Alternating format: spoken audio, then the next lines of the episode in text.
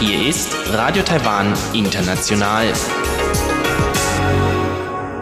Zum 30-minütigen deutschsprachigen Programm von Radio Taiwan International begrüßt sie Eva Trindl. Folgendes haben wir heute am Freitag, dem 14. August 2020 im Programm. Zuerst die Nachrichten des Tages, danach folgt der Hörerbriefkasten. Heute hat die Trauerfeier und Einäscherung des früheren Präsidenten Li Donghui stattgefunden.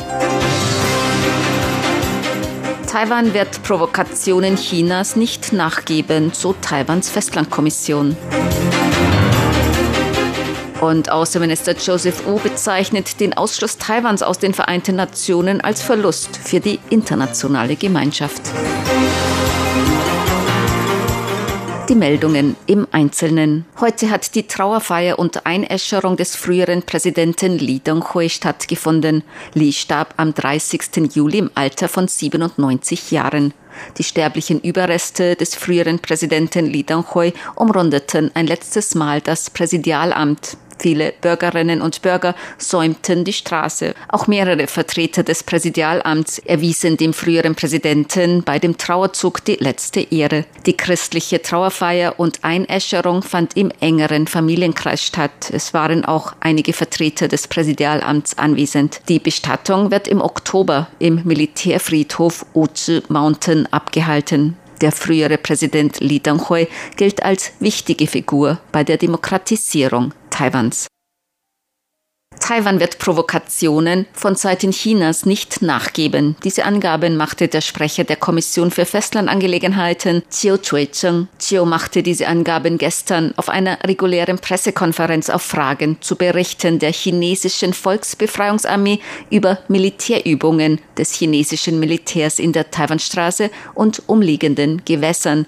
Ein zuständiger chinesischer Militärsprecher begründete diese Militärübung gemäß chinesischen Medienberichten mit der gegenwärtigen Sicherheitslage in der Taiwanstraße. Er bezog sich dabei wahrscheinlich auf den kürzlichen Besuch des US-Gesundheitsministers Alex Assar in Taiwan.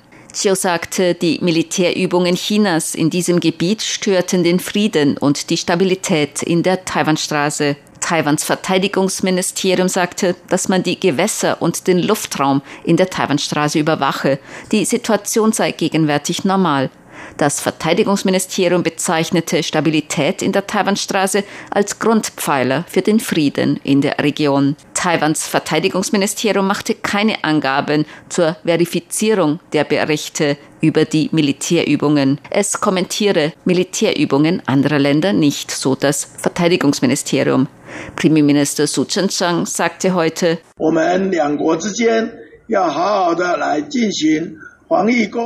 Unsere beiden Länder sollten bei der Epidemieprävention voneinander lernen, bei der Entwicklung von neuen Impfstoffen zusammenarbeiten und sich gegenseitig unterstützen. Das wäre gut. Chinas militärisches Auftreten wird international verurteilt.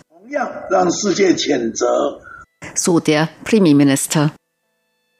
Außenminister Joseph Wu bezeichnete den Ausschluss Taiwans aus den Vereinten Nationen als Verlust für die internationale Gemeinschaft. Die philippinischen Zeitungen Philippine Daily Inquirer und Manila Standard veröffentlichten eine entsprechende Stellungnahme des Außenministers.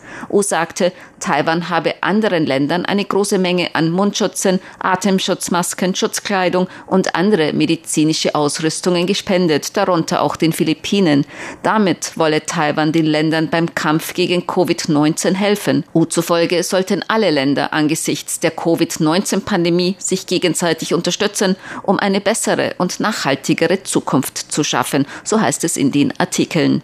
Gemäß den Artikeln in den philippinischen Medien sagte Wu in seiner Stellungnahme, die Pandemie habe der internationalen Gemeinschaft Taiwans ungerechtfertigten Ausschluss aus der Weltgesundheitsorganisation und den Vereinten Nationen verdeutlicht.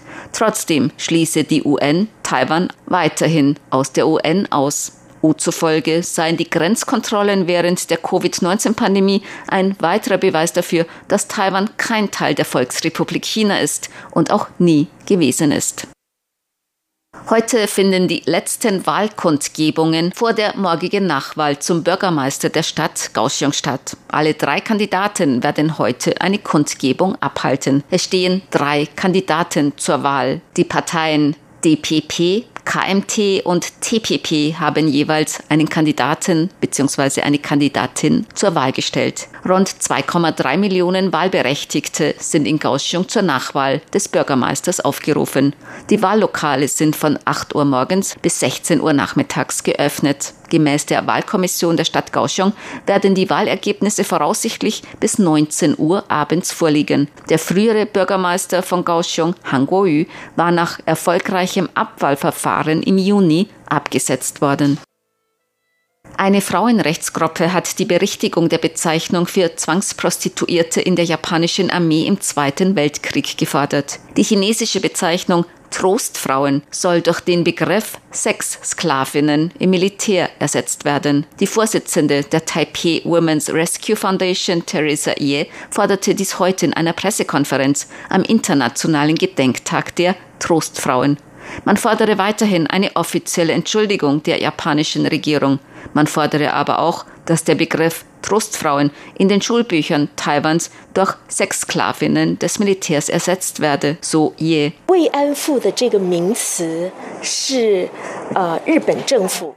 Der Begriff Trostfrauen ist ein Begriff der japanischen Regierung im militärischen System. Wir hoffen, dass im Rahmen der internationalen Menschenrechte dieser Begriff in unseren Büchern mit Sexsklavinnen berichtigt wird.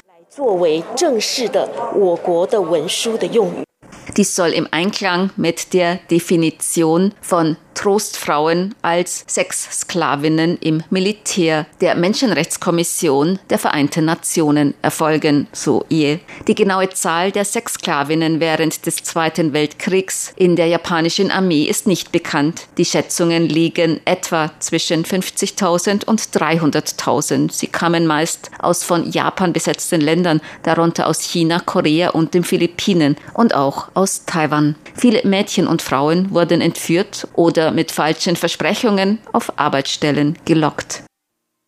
Die Statistikbehörde hat seine Prognose für das Wirtschaftswachstum in diesem Jahr auf 1,56 Prozent nach unten korrigiert. Das sind 0,11 Prozentpunkte niedriger als bei der Prognose im Juni. Über die Auswirkungen der Covid-19-Pandemie auf den Tourismus sagte der Direktor der Statistikbehörde Zhu Zimin. Touristen aus dem Ausland können nicht nach Taiwan kommen. Dies wirkt sich mit zwei Prozentpunkten auf die Wirtschaftswachstumsrate aus. Das heißt, ohne die Pandemie, wenn Reisende aus dem Ausland einreisen könnten, wäre das Wirtschaftswachstum um zwei Prozentpunkte höher. Für das kommende Jahr 2021 gab die Statistikbehörde eine Prognose von 7,92 Prozent Wachstum des Bruttoinlandsprodukts an. Derzeit können Touristen aus dem Ausland nicht nach Taiwan einreisen. Auch Gruppenreisen ins Ausland sind noch nicht möglich. Andere Reisende aus dem Ausland müssen nach ihrer Einreise in Taiwan eine 14-tägige Quarantäne einhalten. Zur Börse. Die Taipei-Börse hat heute höher geschlossen. Der Aktienindex TAIX stieg um 32 Punkte oder 0,25 Prozent auf 12.795 Punkte. Der Umsatz erreichte 212,7 Milliarden Taiwan-Dollar, umgerechnet 6,1 Milliarden Euro oder 7,2 Milliarden US-Dollar. Das Wetter. Heute war es teils sonnig, teils bewölkt, nachmittags örtlich Gewitter und Gewitterschauer. Bei Höchsttemperaturen bis 36 Grad Celsius in Nord- und Ost-Taiwan und bis 33 Grad in Süd-Taiwan. Die Aussichten für das Wochenende. Teils sonnig, teils bewölkt. Örtlich kann es wieder Schauer und Gewitter geben. Bei Temperaturen zwischen 26 und 35 Grad Celsius. Dies waren die Tagesnachrichten am Freitag, dem 14. August 2020 von Radio Taiwan International.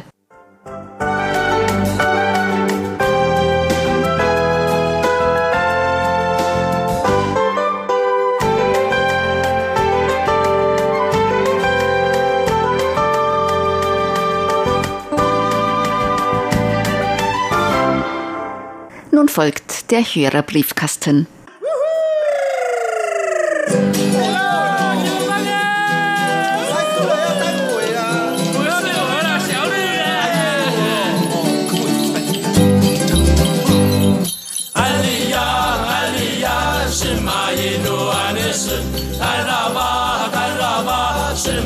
Inoanesun Mulia Lianat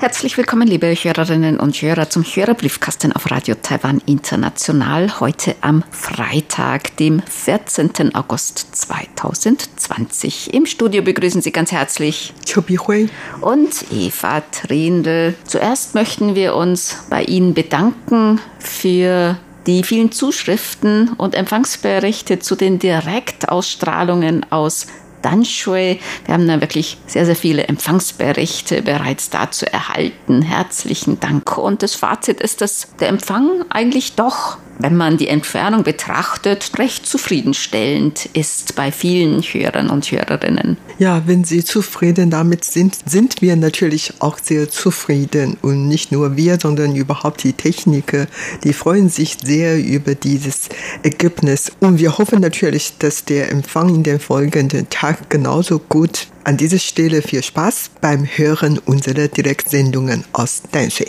Dann wollen wir natürlich nochmals die Zeiten und Frequenzen bekannt geben der nun noch verbliebenen Sonderausstrahlungen. Radio Taiwan International sendet sein deutschsprachiges Programm im August direkt von der Sendeanlage Danshui in Nord-Taiwan noch heute am 14. August, morgen und übermorgen am 15. und 16. August, außerdem am 21., 22. und 23. August jeweils Freitag, Samstag, Sonntag auf der Frequenz 11.600 kHz von 17 bis 18 Uhr UTC und auf der Frequenz 7.250 kHz von 18 bis 19 Uhr UTC.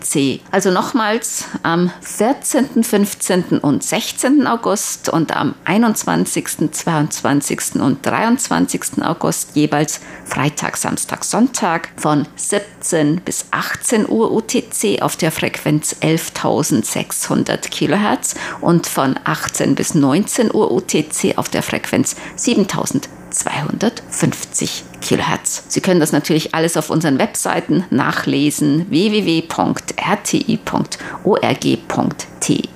dann auf Deutsch. Also, das heißt, wenn Sie in der Vergangenheit unsere Direktsendungen verpasst haben, dann haben Sie eigentlich noch die Chance, unsere Direktsendungen, Direktausstrahlung aus Danshui zu hören. Und wir haben inzwischen wirklich sehr viele Empfangsberichte erhalten und wir freuen uns natürlich sehr darüber. Johann Roff hat geschrieben. Er hat eine Frage. Ist eigentlich in Taiwan bekannt, dass die erste Frauenfußballweltmeisterschaft in Taipei stattgefunden hatte? Ich glaube eher weniger, oder? Was meinst du? Glaubst du, das ist bei den allgemeinen Leuten, die sich jetzt nicht sehr für Fußball interessieren, bekannt? Nein, eigentlich nicht.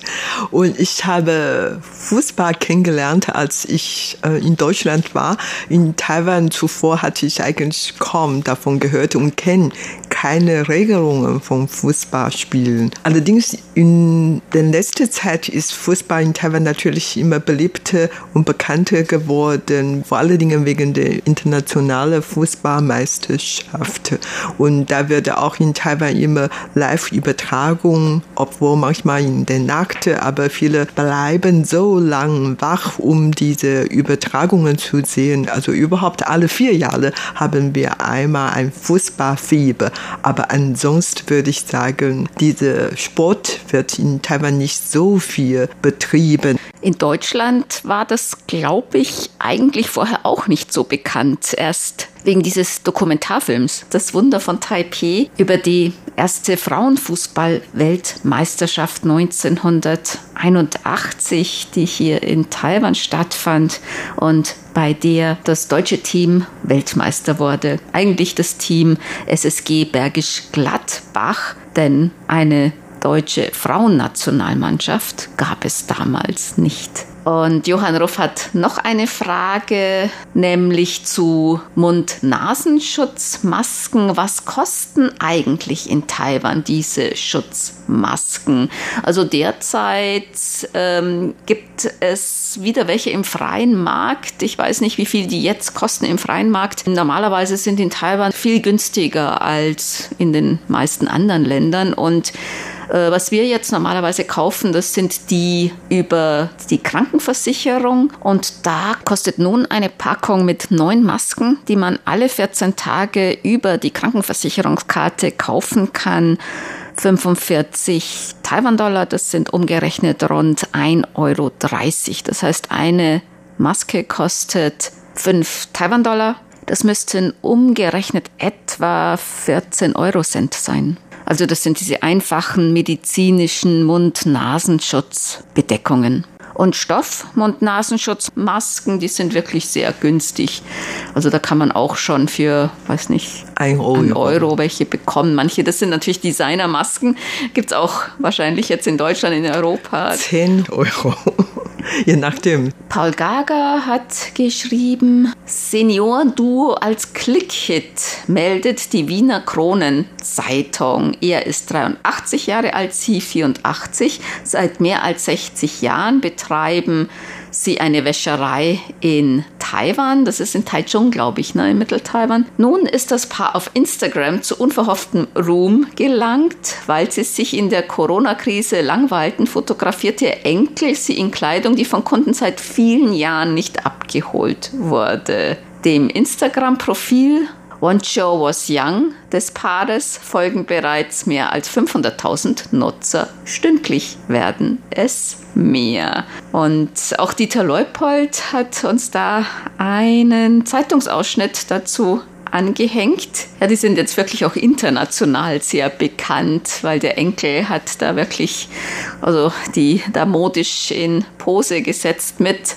Kleidung, die schon seit Jahrzehnten da nicht abgeholt wurden. Also die hatten das alles einfach gesammelt und nicht weggegeben. Ja, stimmt schon. Und ich habe auch die Fotos gesehen, die sind wirklich super. Paul Gager hat außerdem etwas zu den Konsumgutscheinen geschrieben. In Taiwan läuft ja auch so ein Konsumgutscheinprogramm, um die Wirtschaft anzukurbeln. Und Paul Gager schreibt dazu, was in Taiwan Konsumgutschein bzw. Konjunkturgutschein sich nennt, heißt in Wien Gastro-Gutschein. Und zwar für zwei Personen im Haushalt 50 Euro und für eine Person im Haushalt 25 Euro. Alkohol und Zigaretten sind nicht gestattet, damit zu kaufen. Das geht in Taiwan auch nicht ne, mit den nein, Konsumgutscheinen. Nein. Das sind nun neben dem schon erhaltenen 50 Euro Taxigutschein ein weiterer, aber nur in Wien. Entweder ist Wien reicher als das übrige Österreich oder es hat etwas mit dem am 11. Oktober geplanten Wahlen zum Wiener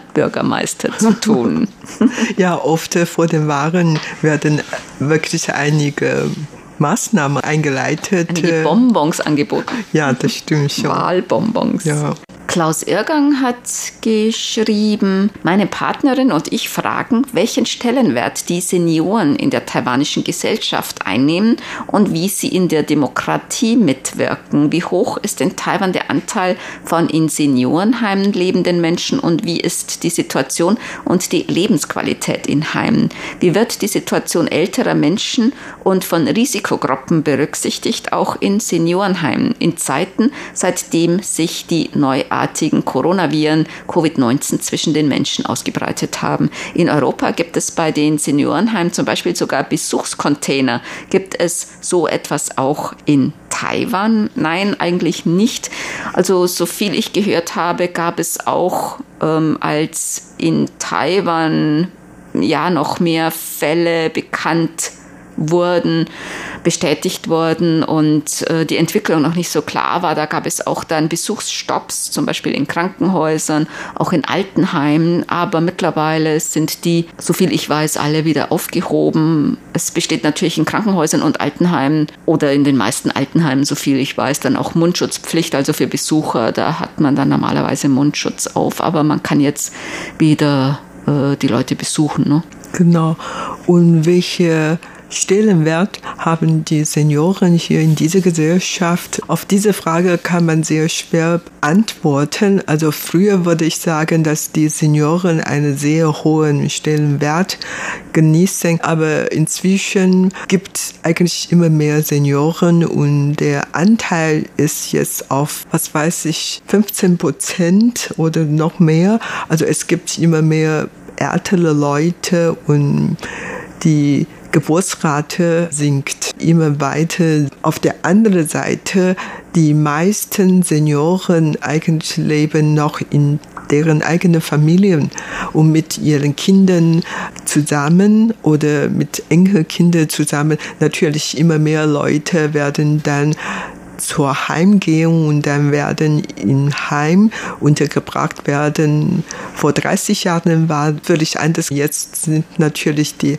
Anzahl immer höher geworden, mhm. aber auf der anderen Seite im Vergleich zu Deutschland oder europäischen Ländern, vielleicht leben noch die meisten Senioren doch noch äh, mit den Familien zusammen. Also die Anzahl steigt natürlich besonders in den Städten, in den Großstädten, die in alten Wohnheimen oder alten Pflegeheimen leben. Sehr, sehr viele Familien, die äh, stellen dann auch eine Familienpflegerin ein, eine Altenpflegerin. Die meisten, die kommen aus den Philippinen, aus Indonesien oder aus Vietnam und die haben dann jemanden, um pflegebedürftige Angehörige dann zu betreuen. Also das ist hier sehr, sehr üblich, dass die alten, auch pflegebedürftigen Menschen zu Hause bleiben, entweder mit der Familie oder noch in ihrer eigenen Wohnung, aber dann eine Pflegekraft eingestellt wird. Und wie ist die Lebensqualität in Heimen? Also es gibt von, weiß nicht, Fünf-Sterne-Heimen wie ähm, Fünf-Sterne-Hotels mit rundum äh, bis zu grundlegenden privaten Heimen, also wo ja so grundlegende Pflege gemacht wird und wahrscheinlich die Lebensqualität jetzt nicht so toll ist, aber dann wahrscheinlich auch äh, Familienangehörige dann sehr viel mithelfen oder sehr viel machen. Es gibt eigentlich in der Bandbreite auch alles. Ja, das stimmt. Das kann ich wirklich dann bestätigen. Ich hatte einige Heime besucht und daher weiß ich schon, wie unterschiedlich die sind. Also manche Heime, die wirklich fünf Sterne hat ungefähr.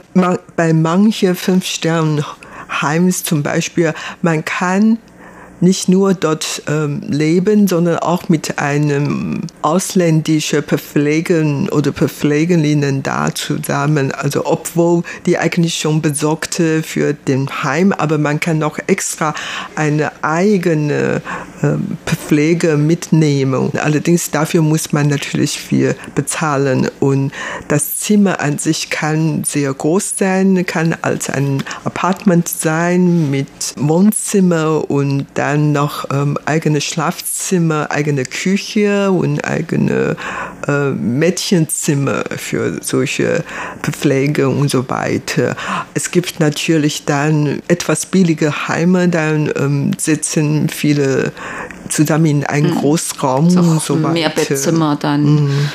Und also wirklich die ganze Bandbreite. Und wie wird sonst auf ältere Menschen, also als Risikogruppe für Covid-19 Rücksicht genommen, weil es in Taiwan eigentlich gar keine großen Ausbrüche innerhalb der Bevölkerung gab, nur eigentlich einzelne Fälle und es schon seit April, glaube ich, keine lokalen Ansteckungen mehr gegeben hat.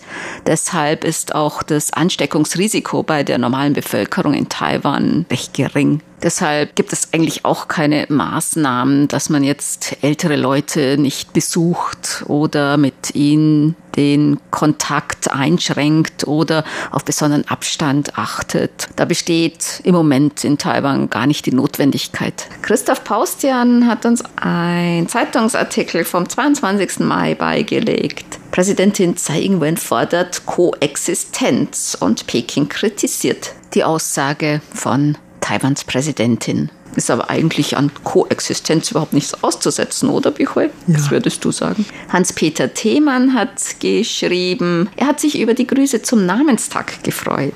Nuri Streichert hat geschrieben, heute ein Empfangsbericht ausnahmsweise per E-Mail. Ich habe mal vom Empfang einen kurzen Mitschnitt angefertigt, so wie es hier zu hören ist, war heute und in den vergangenen Monaten der komplette Empfang eigentlich seit dem ihr über Kostümbrot sendet. Dieser Mitschnitt soll dafür dienen zu zeigen, dass ich mit der Kritik nicht übertreibe. Der Witz ist allerdings, dass der Empfang des Programms in Arabisch danach, das auch über Kostümbrot reinkommt, nach der Umschaltphase plötzlich mit Simpo 4 reinkommt. Noch witziger finde ich, dass bei Taiwan laut Shortwave Info mit 100 Kilowatt gesendet wird die arabische Sendung nur mit der Hälfte. Das ist mir ein Rätsel. Innerhalb von 30 Sekunden Umschaltpause verstehe ich das nicht. Wir senden sogar über Kostimbrot mit 250 Kilowatt, oder? Genau, das äh, habe ich also, auch mir so gedacht. Also mhm. so schon stärkere Power. Tja, vielen Dank für diese Empfangsbeobachtungen und auch für die Mitschnitte. Ralf Urbanzig hat geschrieben, ein Empfangsbericht vom 2. Juli und er schreibt die Vorstellung der aktuellen Podcast-Szene und ihre Entwicklung in Taiwan im Vergleich zu anderen Sender, die in der Sendereihe rund um die Insel kamen, fand ich sehr interessant, da ich mir selbst gern Podcasts herunterlade, um sie bei passender Zeit zu hören. Mich beeindruckt immer wieder, was für gut recherchierte, spannende und gleichzeitig niveauvolle Podcast-Reihen es zwischen weniger guten zu finden gibt. Manchmal wundere ich mich, wie die Produzenten Produzenten der Podcasts von ihren Produkten leben können, denn ich lade mir die Podcasts kostenlos und störend viel Werbung kann ich nicht entdecken. Die Interviews und Gespräche mit den taiwanischen Podcast-Produzenten in rund um die Insel haben mich in dieser Beziehung auch nicht schlauer gemacht. Also ich glaube, die haben einige Sponsoren gefunden und das Gute am Podcast ist, dass der finanzielle Aufwand nicht besonders groß ist. Also die Produktionskosten sind relativ gering und viele Podcasts, die werden auch glaube ich, gar nicht produziert, um Gewinn zu machen oder was dran zu verdienen. Also ganz, ganz viele Podcasts, die machen auch Leute neben ihren anderen Tätigkeiten einfach aus Interesse, weil sie an irgendetwas besonders interessiert sind und das teilen wollen. Ja, genau. Aus Spaß in ihren Freizeit beschäftigen sie sich mit diesem Podcast und die bekommen keine so neue Ausrüstung oder ganz moderne Ausrüstungen, sondern alles Secondhand und so weiter. Ja, und so können sie sich noch gerade finanzieren. Wie gesagt, von vielen Sponsor oder überhaupt von Hilfen von anderen Leuten oder Organisationen. Dann wollen wir noch auf eine Information von Bernd Seiser hinweisen. Er schreibt, wir hoffen am 16. August um 10 Uhr UTC auf der Frequenz 6070 kHz auf recht zahlreiche Hörerinnen und Hörer bei Korches Radio. Dann kommen wir zu unseren Geburtstagsglückwünschen für heute. Bernd Seiser aus Ottenau hat geschrieben, er möchte gerne heute am 14. August ganz herzlich zum Geburtstag beglückwünschen Rolf Holstein in Karlsruhe, RTI-Hörerclub Ottenau Ehrenmitglied Hans Kopitschok in Rostock, RTI-Hörerclub Ottenau Mitglied Harald Gabler. An der Algarve, Hecki Heinen in Düren-Hürtgen von Radio 700, Peter Tränert in Dresden, RTI-Hörerclub Ottenau Mitglied Wim Hamann in Maasek in Belgien, Wolfgang Endlicher in Wien. Und RTI-Hörerclub Ottenau Mitglied Manfred Korn in Stuttgart. Bernd Seiser hat noch einen Nachtrag. Am Sonntag gab es in unserem Hörerclub einen ganz besonderen Geburtstag. Unser Ehrenmitglied Hans Kopitjok konnte seinen 90. Geburtstag feiern, wozu ja gerade auch im RTI-Briefkasten freundlich gratuliert worden ist. Hans ist unser erstes Mitglied, der die 90 erreicht hat. Wir hoffen, dass ihm das auch noch einige weitere Hörerclub-Mitglieder nachmachen können und wir bei guter Gesundheit noch viele weitere Geburtstage von Hans begehen dürfen. Schon sechs Jahre vor Hans im Jahr 1924 wurde unser Leiter im Januar 2000 2010 verstorbenes Mitglied Helmut Schönert in Karst geboren, dem unser Hörerclub und ich in der heutigen Sendung würdevoll gedenken wollen. Den Glückwünschen schließen wir uns an und das war's für heute im Briefkasten. Sie hörten das deutschsprachige Programm von Radio Taiwan International am Freitag, dem 14. August 2020. Vielen Dank für das Zuhören. Am Mikrofon waren Eva Trindl und Chobi Hui.